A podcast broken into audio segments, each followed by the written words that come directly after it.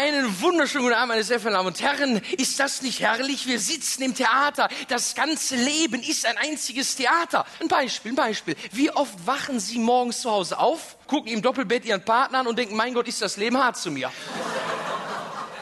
dann lüften sie die Jalousie, ne, das Licht geht rein, schon geht mit der Jalousie der Vorhang des Alltags auf. Das ganze Leben kommt einem doch vor wie inszeniert. Das ist, ist das Leben Theater oder ist das Theater das Leben? Gucken Sie mal, im Theater, auf der Bühne, wie oft schreien da Frauen zehn Minuten rum?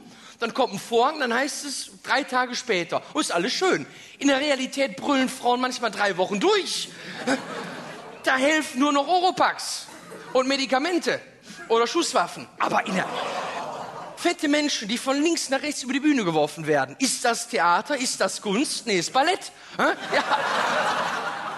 Oder Vernissagen. Kennen Sie Vernis? Letztens sagt sie, komm, wir fahren mal zu einer Vernissage. Ich wusste gar nicht, wo der Ort liegt. Nee. Sagt sie, das ist, das ist ganz schön. Ich sag, wo liegt in der Bretagne? Nein, sagt sie, eine Freundin, die Solveig stellt aus. Wissen Sie, gewaltfreies Töpfern für Usbekistan, ne? da wird irgendwas mit irgendwas zusammengeklöppelt, nicht wahr? Und dann muss man sich wieder angucken, irgend so Sermon davon leiern, ja? Und sagen, oh, das hast du aber toll gemacht. Was will uns der Künstler damit sagen? Was hat er sich gedacht? Nix, er hat so eine Tüte durchgezogen, er hat sich nichts gedacht. Versteht ihr?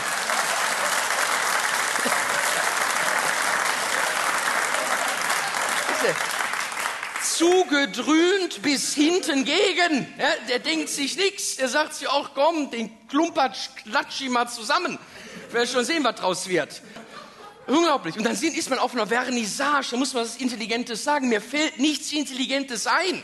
Linke Hand, der Prosecco, rechts irgendwie so ein Krabbenschnittchen. Ja, und dann stehe ich da wie bestellt und nicht abgeholt. Und hoffe nur, der Tag geht irgendwann vorbei. Auch Museen. Ich bin zu blöd fürs Museum. Ich kann da nicht vor irgendeiner Installation stehen oder vor irgendwelchen Gemälden. Stundenlang stehen Menschen davor und fragen sich, was hat uns der Künstler gesagt?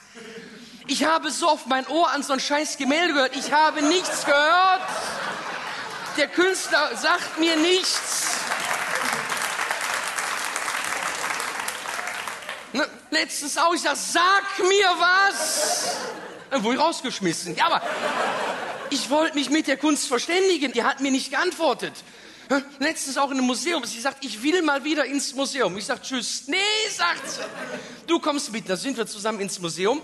Und da stand ich da mit so ein paar Kunstinteressierte. Wie jetzt Kunst, wie erkennen Sie Kunstinteressierte? Kunstinteressierte erkennen Sie immer schwarz angezogen, schwarzer Rollkragenpullover, schwarze Hornbrille, leichtfettige Haare, die Arme so verschränkt vom Brustkorb und da immer so in sich hinein. Die murmeln immer in sich hinein. Oder sie sprechen mit einer Freisprechanlage. Aber dann sind es aber Banker. Nein, Kunstinteressierte ist immer, als würden sie einen Rosenkranz beten, aber das sind Muslime. Nein, das sind immer so, kauen auch gerne Nägel, also nicht die Muslime, sondern die Kunstinteressierten. Ich war bis zum Anschlag, sabbern dabei auch leicht. Das ist, das, das ist aber Transparenz. Ne? Nicht, nicht, nicht, die können es einfach nicht mehr halten, das Wasser. Da können sie froh sein, dass es nur zum Mund rauskommt. Und dann reden die dann mit sich und mit dem Kunstwerk. Da stand ich da vier Stunden mit zu Kunstinteressierten in so einer Ecke im Museum und ich fragte mich, was will uns dieser Künstler sagen? Mit dieser Installation, vier Stunden haben wir uns mit uns allein sich unterhalten, überlegt, was ist das für eine Installation? Was will der uns sagen? Und dann kam irgendwann die polnische Putzfrau und hat den Feudel weggeräumt.